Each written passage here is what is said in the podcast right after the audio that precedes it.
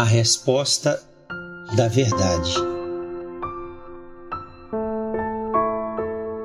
O texto que hoje leremos a nossa meditação se encontra em Gênesis capítulo 3, verso 1. Ora, a serpente era mais astuta que todas as alimárias do campo que o Senhor tinha feito. E esta disse à mulher: É assim que Deus disse: Não comereis de toda a árvore do jardim? Abençoa, Senhor, o ouvinte desta mensagem. Concede-lhe graça, alegria, fé ao coração. Abre a sua mente, o seu entendimento para descobrir e alcançar com profundidade a verdade de Deus.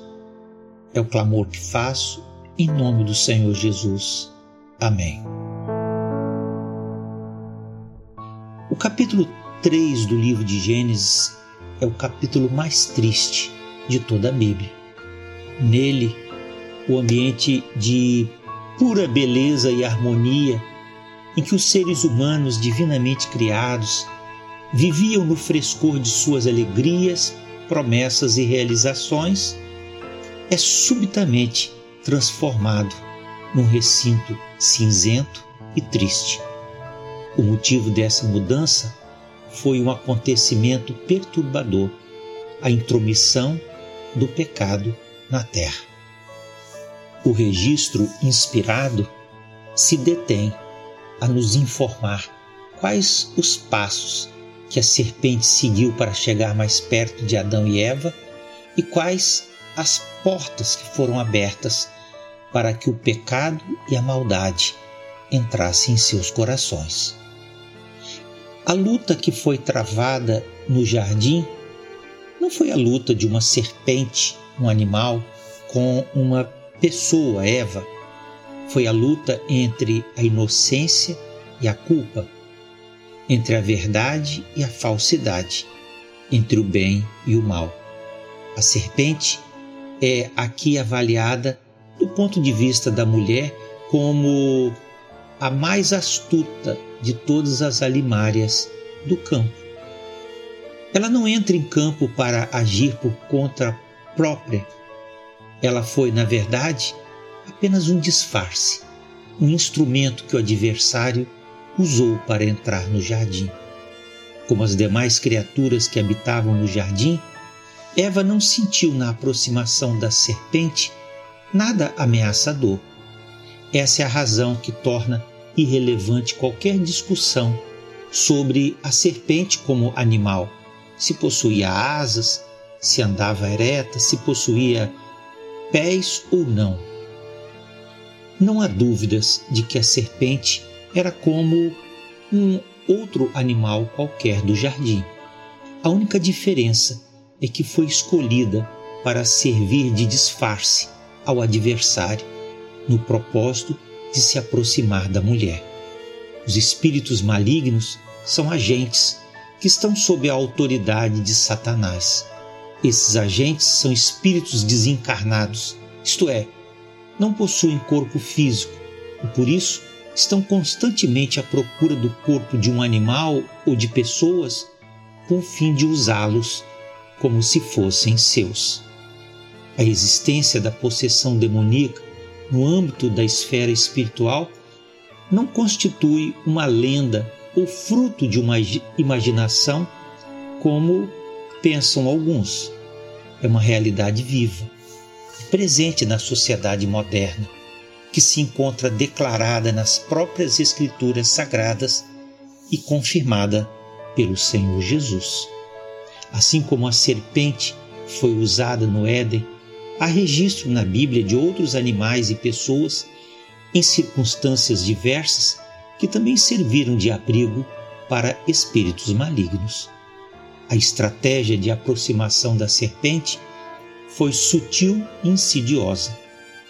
Primeiro, isolou Eva e esperou o momento em que estivesse longe de Adão. Assim, sem a possibilidade de um apoio ou de um fortalecimento mútuo, se tornava mais vulnerável à tentação. A integração do fiel à comunhão da vida cristã é um recurso fundamental para o fortalecimento da fé. A natureza singular da Igreja de Cristo, como instituição humana, mas que tem sua origem na mente e no coração de Deus, é uma força inabalável para o sustento do testemunho da fé na terra. A participação assídua e a integração completa no âmbito da comunhão de uma igreja que vive como o corpo de Cristo não é um capricho ou o atendimento de uma exigência social, é uma necessidade imperiosa na luta contra o mal. É assim que Deus disse: Não comereis de toda a árvore do jardim? Essa poderia parecer uma pergunta inocente, mas não foi. Indica a próxima etapa na estratégia da serpente. Lançou dúvidas sobre a motivação de Deus. Ao fingir surpresa quanto à ordem de Deus, semeou dúvidas na mente da mulher. Era o mesmo que perguntar: Está falando sério? Não é de toda a árvore do jardim que você pode comer, não? Ou você está certa de que pode comer de toda a árvore do jardim? Isso não pode ser verdade. Assim, o adversário não se apresentou abertamente a Eva, dizendo explicitamente que veio tentá-la e destruí-la, mas o fez de modo sorrateiro. Lançou primeiramente incerteza no coração da mulher quanto à real motivação da proibição no Éden, uma sugestão ao fato de que Deus não agia por amor. Como veremos adiante, a confiança de Eva quanto à exata determinação de Deus ficou abalada. Se deixarmos que nossa fé na exatidão da palavra de Deus vacile, colocaremos em dúvida também o amor de Deus por nós.